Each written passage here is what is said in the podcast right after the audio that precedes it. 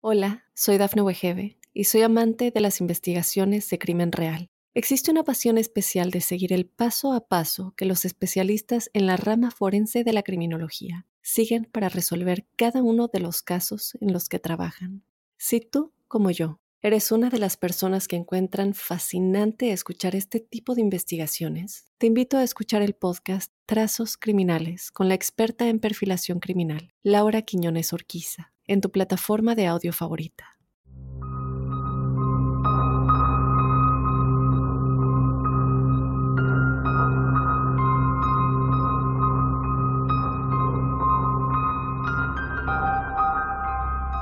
Hola crípticos, bienvenidos a otro episodio de Testimoniales Crípticos. Yo te doy la bienvenida a este episodio que haces tú con tus historias paranormales y sobrenaturales. Yo te invito a participar en este episodio si tienes alguna historia que nos quieras contar. Lo único que tienes que hacer es mandárnosla a códicecríptico.gmail.com para que seas parte de este episodio el próximo jueves o alguno de los próximos jueves que tenemos este episodio. Yo también te invito a que si no has escuchado el episodio de esta semana, vayas a escucharlo. De verdad es una historia muy muy impresionante. Y bueno, sin más, vamos a comenzar ya con el episodio de testimoniales crípticos de esta semana. Comenzamos con el primero que nos dice, Hola Dafne, te he escrito con anterioridad sobre otras experiencias y he preferido, dado el carácter de este tema, quedar anónima. Pero en esta ocasión te autorizo a decir mi nombre el cual es Alba, y puedes contar mi sueño. Durante el final de mi adolescencia tuve un sueño recurrente. Era un tipo de justiciera que recorría las calles de Grecia tirando puertas abajo, matando a sangre fría a nazis. Me levantaba asustada por la brutalidad con la que me tiraba encima de ellos sin ningún tipo de miramientos. Muy frío, como si me dedicara a ello. Por otro lado, durante mi adolescencia, y a un día de hoy sigo soñando que me quedo embarazada y siento el movimiento del bebé dentro de mí. Sentía esa felicidad y me he despertado llorando muchas veces por ese sueño, y no sé realidad. A día de hoy mi pareja y yo estamos empezando a buscar conseguirlo. Sin embargo, tengo un miedo horrible al parto. No tiene sentido, dado que nunca he estado embarazada antes, pero es algo que me horroriza. Muchísimas gracias, un beso enorme desde Madrid, España. Muchísimas gracias, Alba, por contarnos tu experiencia. Y bueno, tengo que decir que hemos hablado mucho de todo tipo de sueños, ¿cierto? Pero tengo que decir que en esta ocasión parece que son sueños que te están trayendo memorias de vidas pasadas.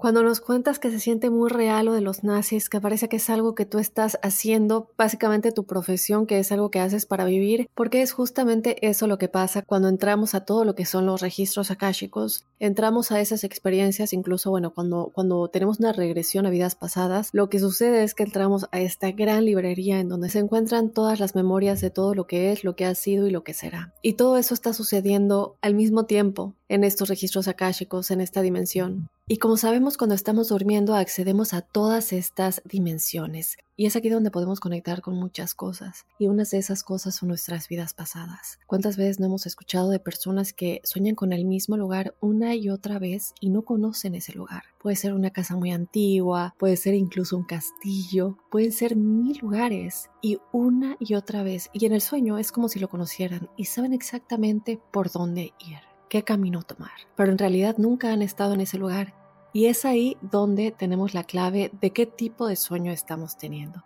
Es una posibilidad que tú estés accediendo a recuerdos de vidas pasadas por medio de tus sueños, en este caso a la época de los nazis. Ahora, en tu segundo sueño me parece muy interesante porque comentas que estás embarazada, sientes al bebé dentro de ti, ¿cierto? Estás muy feliz y de pronto te despiertas llorando. Ahora, es algo que tú nunca has realmente vivido porque nunca has estado embarazada, pero nos comentas mucho de ese miedo. Y yo creo que aquí es un sentimiento que tienes encontrado, ¿verdad? Es esa felicidad que te hace sentir en el sueño, pero después te despiertas llorando y tú no sabes de dónde viene ese miedo de quedarte embarazada. Y aquí es algo que tenemos que tomar muy en cuenta, el de dónde vienen nuestros miedos, de dónde vienen nuestras ansiedades, cosas que de pronto no vengan de cosas a las que estamos expuestos en el día a día, cosas con las que nacimos. Hay niños que desde muy pequeños le tienen terror al agua y no entienden por qué le tienen terror al agua. Y es muy posible que en una vida pasada hayan muerto ahogados. Así que bueno, esto únicamente como ejemplo.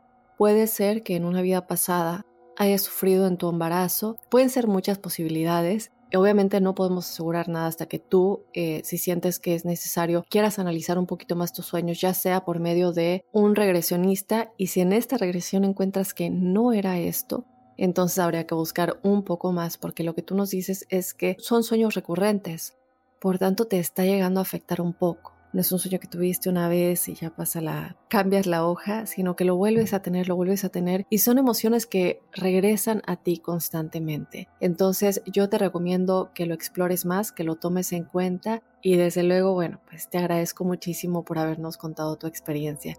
Yo te mando un abrazo muy fuerte, Alba, hasta España, hasta Madrid. Qué hermoso que nos escuches desde allá. Vámonos con otro testimonial. Por aquí nos escriben. Era un sábado en la mañana y en la terraza del departamento dejamos que las perritas que ahora tenemos tomen el sol. Mi papá es muy dedicado a tenerle súper limpio. Yo me estaba bañando y pensé que mi papá estaba en la terraza limpiando. Terminé de bañarme y le hablé a mi papá. Escuché su voz desde arriba diciéndome, sube. Yo tenía mucha flojera de subir. Es un departamento de cuatro pisos. Así que no lo hice. Le dije que ya iba, y escuché que me volvía a decir, sube, ahorita te vas. Mi flojera pudo más y salí a comprar unas cosas, pero noté que no llevaba mis llaves. Le hablé por teléfono a mi papá desde la calle y le dije que si podía abrirme porque se me habían olvidado las llaves. Mi papá me dijo que no estaba dentro del departamento, había salido a desayunar desde hace varias horas antes. No quise entrar de nuevo y procuro no estar sola ahí. Lo asocio con tu episodio de los doppelgangers. El sábado me pasó algo similar con mi novio. Íbamos saliendo de una plaza comercial y su camioneta tiene una cámara atrás. Cuando pone la camioneta en reversa, vimos a alguien detrás de la camioneta, pero en los espejos no alcanzamos a ver quién era. Pensamos que había corrido o algo, pero cuando salimos, no había absolutamente nadie en el estacionamiento. La persona que estaba atrás estaba vestido exactamente igual que mi novio. Soy fan de tu podcast y ya extrañaba mucho tu voz. Doy consentimiento para que puedas leer este testimonio. Mucho éxito en Códice Críptico. Muchísimas gracias, Anónima. Te mando un abrazo muy grande hay muchas explicaciones aquí, eh, nos podemos poner a eh, debatir varias teorías, pero es algo que sucede muchas veces. Y es algo que incluso nos habían comentado, eh, si no me equivoco, en la primera o segunda semana de, este nuevo podcast de Códice, una, una experiencia similar y que incluso puse el ejemplo de un testimonial que nos habían mandado hace muchísimo tiempo de este chico que había visto a una de sus amigas con su novio en el descanso de la escuela y que de pronto ella le dijo que no, que él nunca había estado ahí ¿Cómo es posible si yo lo vi? ¿Cómo es posible si yo la escuché? Y esto a mí en lo personal me ha pasado en mi familia. No me voy a adentrar en la historia ahorita porque seguramente muchos de ustedes ya la conocen, pero es el escuchar a esa persona. Saber que esa persona te habló, te dijo algo. Muchas veces no vimos a la persona como en tu caso, pero escuchaste claramente su voz. Y en otras sí vimos a la persona, pero resulta que nunca estuvo ahí. Lo que hemos platicado muchas veces, que somos nosotros mismos desdoblados. Esto es un episodio aparte porque hay mucho que explicar al respecto, el por qué a veces hacemos esto sin darnos cuenta, a qué se debe, pero es real, es algo que sucede y puede ser, y la persona no se acuerda. Desde luego es como, no, nunca estuve ahí, no es posible. Y si sí es así, si sí era esa persona, hay una explicación. Pero creo que eso se queda para otro episodio porque si no me voy a extender muchísimo. Pero muchísimas gracias por contarnos tu experiencia y si te vuelve a pasar, por favor déjanoslo saber porque vemos que esto se repite bastante en tu experiencia. Te mando un abrazo muy grande y de nueva cuenta muchas gracias. Vámonos con otro testimonial. Nos cuentan lo siguiente. Dafne, qué alegría el volverte a escuchar. No es lo mismo seguirte en Instagram. Antes que nada, te deseo lo mejor en tu nuevo emprendimiento, que sea súper bendecido y sirva de canal de bendición y ayuda a tus amados oyentes. Muchísimas gracias. Mi nombre es Daniel y siempre quise compartir esto en el otro podcast, pero no me animé. Creo que hoy llegó el momento. Actualmente tengo 41 años esto que te voy a comentar sucedió cuando tenía unos 10 o 11 años. Recuerdo que en la casa en la que vivíamos con mi hermana, mi abuela, mi tío y mi madre, no teníamos muchos libros, más que los que nos daban en la escuela. En esa época que no teníamos acceso a Internet ni nada por el estilo, uno que había llamado mi atención era uno que explicaba cómo hacer viajes astrales. No sé cómo llegó a mi casa, pero nadie nunca me hizo comentarios ni era un tema que se hablara en la casa. Pero ahí estaba. Comencé a leerlo con voracidad. Siendo aún un niño, muchas de las cosas que leí no las entendí sino hasta varios años después. alrededor de los 13 años. En ese momento estaba en búsqueda de un camino espiritual, pasando por varias religiones, testigos de Jehová, umbandistas, mormones, pero en ningún sitio me sentía cómodo. En algunos de esos lugares salía con dolores de cabeza terribles y debía medicarme para aliviar eso. En ese momento empecé a tener lo que yo llamo viajes astrales involuntarios. No sé cómo explicarlo, pero cada mañana amanecía sabiendo que estuve en otros lugares. Pero no sabía cómo había sucedido, si era un sueño o no. Estuve en sitios que años más tarde conocí, llevando esto al clásico de Yabú. Lugares que no conocía y, por ejemplo, 20 años después, los vi en televisión en alguna película o serie. Desde joven, a los 14 años, comencé a trabajar para ayudar a mi familia. Esto me llevó a madurar muy temprano y a entender cosas que no eran tan evidentes para otros chicos de esa edad. Y todo esto creo que influyó a la hora de comenzar a practicar los viajes astrales, que inconscientemente venía realizando sin saberlo. Me propuse a aprender a dormir, algo que muchos pasan por alto a la hora de intentar los viajes astrales, y logré aprender técnicas que me hacían entrar en un sueño profundo en menos de cinco minutos. Una vez pude hacer esto, empecé a practicar cómo hacer para recordar mis sueños. Lo que me sirvió en este caso fue tomar mucho líquido antes de acostarme. Esto hacía que me despierte de madrugada al baño y cuando volvía a acostarme pensaba en algún tema en particular o en alguien para inmediatamente soñar con eso. Eso me llevó alrededor de dos años. Ya casi en mis 17 años me puse de novio y dejé un poco esto de lado. Luego de la primera y más dolorosa ruptura, me enfoqué de lleno en esto que me hacía feliz, y me daba un propósito. Retomé y empecé a tratar de manipular lo que soñaba, pensando que esto es lo que sería un viaje astral. Para que tengas un contexto, esto era año 1997 o 1998 aquí en Argentina. Internet no llegaba de manera tan masiva como quizás lo fue en los Estados Unidos. Solo habían los llamados cibercafé, donde iban a jugar videojuegos la mayoría de mis amigos, mientras yo empecé a leer más sobre el tema que me apasionaba. Entendí la diferencia entre un viaje astral y lo que era el mundo onírico, pero también encontré muchas similitudes que pude aprovechar en mis experiencias. Me extendí demasiado, pero te puedo resumir que pasé casi siete años, no sé si ese número de años fue aleatorio o no, practicando todo esto. Tengo mil aventuras vívidas durante estos años que fueron extremadamente felices. El tema es que, después de tantos años, comencé a tener problemas con mi pareja y decidimos ir a una iglesia cristiana. A partir de ese momento, ya no pude volver a manipular mis sueños, muchísimo menos concentrarme en un viaje astral. No sé si esto se debió a un cruce o interferencia de creencias que anularon este don. Hoy estoy bien con mi familia, puedo decir que he alcanzado cierto nivel de felicidad. No obstante, siento que algo me falta. Mi felicidad no es completa, y creo que eso es lo extraño.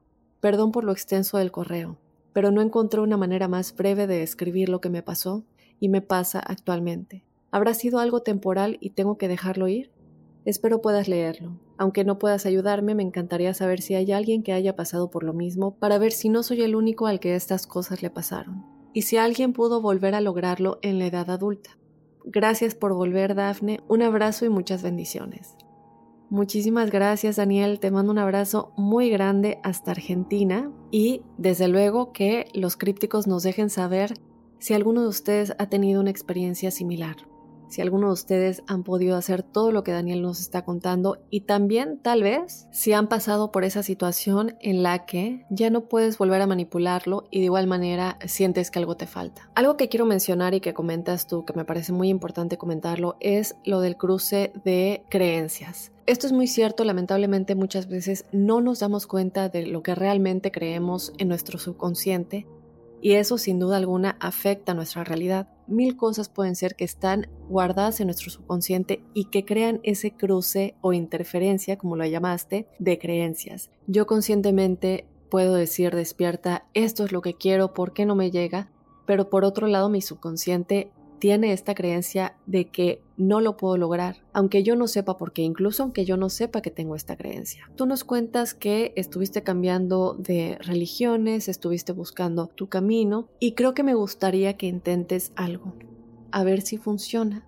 Que no pienses tanto en la religión que practicas, que pienses más del lado espiritual, que pienses más quién eres, en tu alma, en tu yo superior, en todo lo que nos comentas, ¿no? del mundo astral, Trata de enfocarte más en eso, porque recordemos que el ser espiritual y el ser religioso son cosas muy diferentes. Vamos a tratar de enfocarnos por ese lado. Claro que no quiere decir que vas a dejar de tener las creencias que practicas en tu religión, para nada. Pero esto lo digo únicamente porque a lo mejor pones como opción el hecho de que esto te esté causando una interferencia, una posible interferencia en las creencias que tienes hoy en día y en el por qué ya no puedes realizar todo esto el por qué ya no puedes manipular todos estos sueños, por qué ya no puedes tener este tipo de viajes en el tiempo de alguna manera, eh, porque estás hablando de cómo soñabas cosas o se te venían a la cabeza cosas. Esto no es tanto una premonición, es más algo que tú viviste en el sueño o que viste en el sueño y de pronto decías, wow, ya estuve aquí, o esto ya lo vi, o esto como que me parece que se está repitiendo, más que un aviso. Esto es lo que tú estabas realizando. Yo creo, y, te lo digo de todo corazón porque creo que todos hemos pasado por eso, eh, que la felicidad es algo que se escoge y que no es fácil mantener. Porque como seres humanos nos enfocamos mucho, eh, y es normal, es, es porque somos eh, seres que hemos evolucionado con la idea de sobrevivir desde milenios atrás, y esta idea de sobrevivir inconscientemente nos hace siempre ver lo malo. ¿Por qué ver lo malo? Porque es de lo que nos tenemos que defender, es de lo que tenemos que sobrevivir. Entonces, lamentablemente es algo que tenemos que aprender a controlar conscientemente. Creo que la decisión está en ti.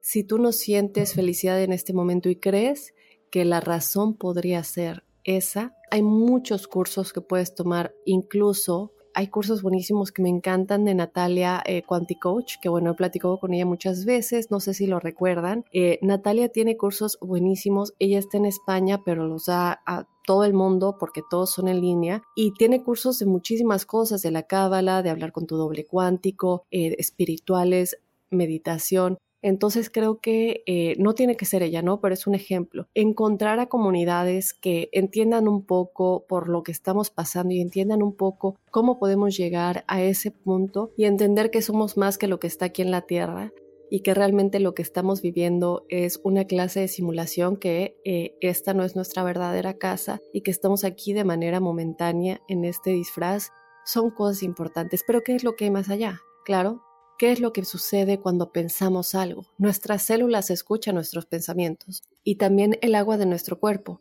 Por eso siempre digo que es muy importante tener eh, emociones positivas y pensamientos positivos cuando tomemos agua, por más tonto que parezca. Y si tomamos agua antes de irnos a dormir, que lo comentabas tú, que es algo que hacías mucho, irnos a dormir cuando tomemos esa agua con un pensamiento y una sensación positiva.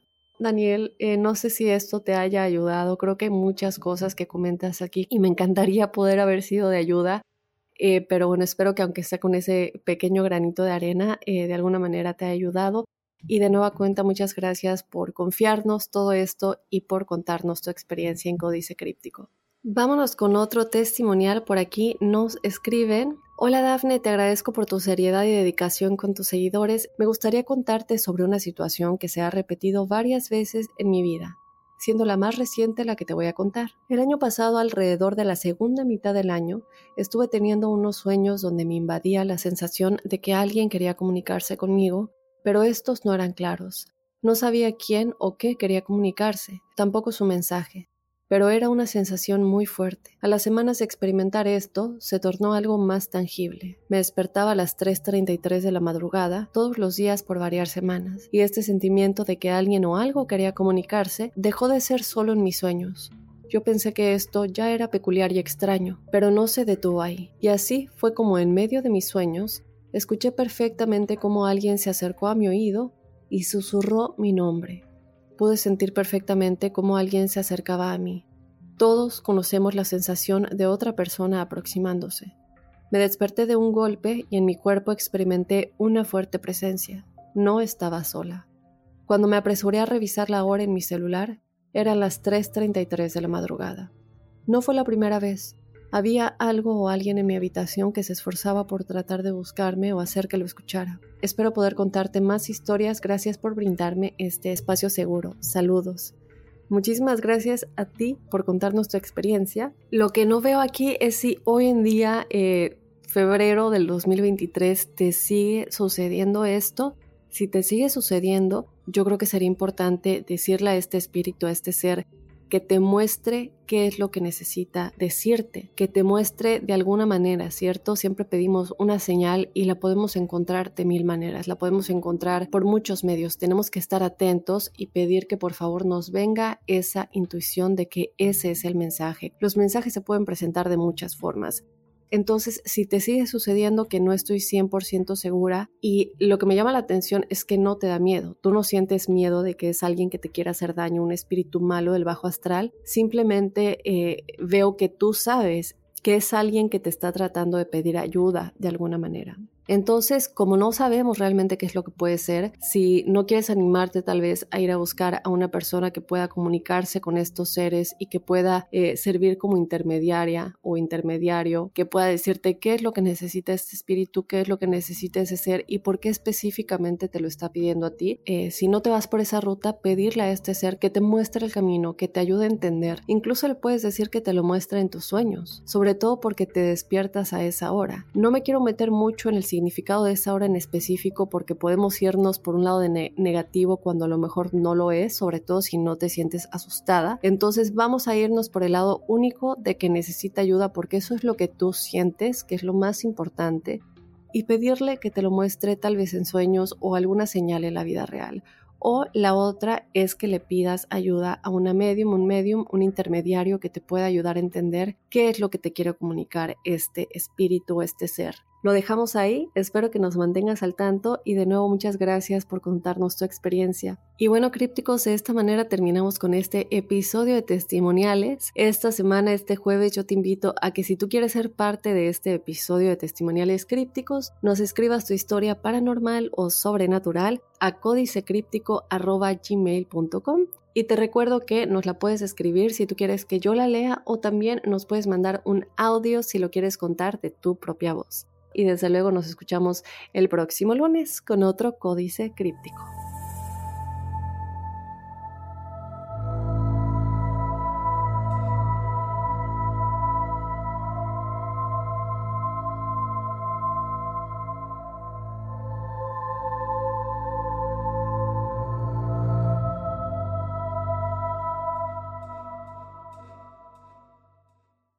Hola, soy Dafne Wegebe y soy amante de las investigaciones de crimen real. Existe una pasión especial de seguir el paso a paso que los especialistas en la rama forense de la criminología siguen para resolver cada uno de los casos en los que trabajan.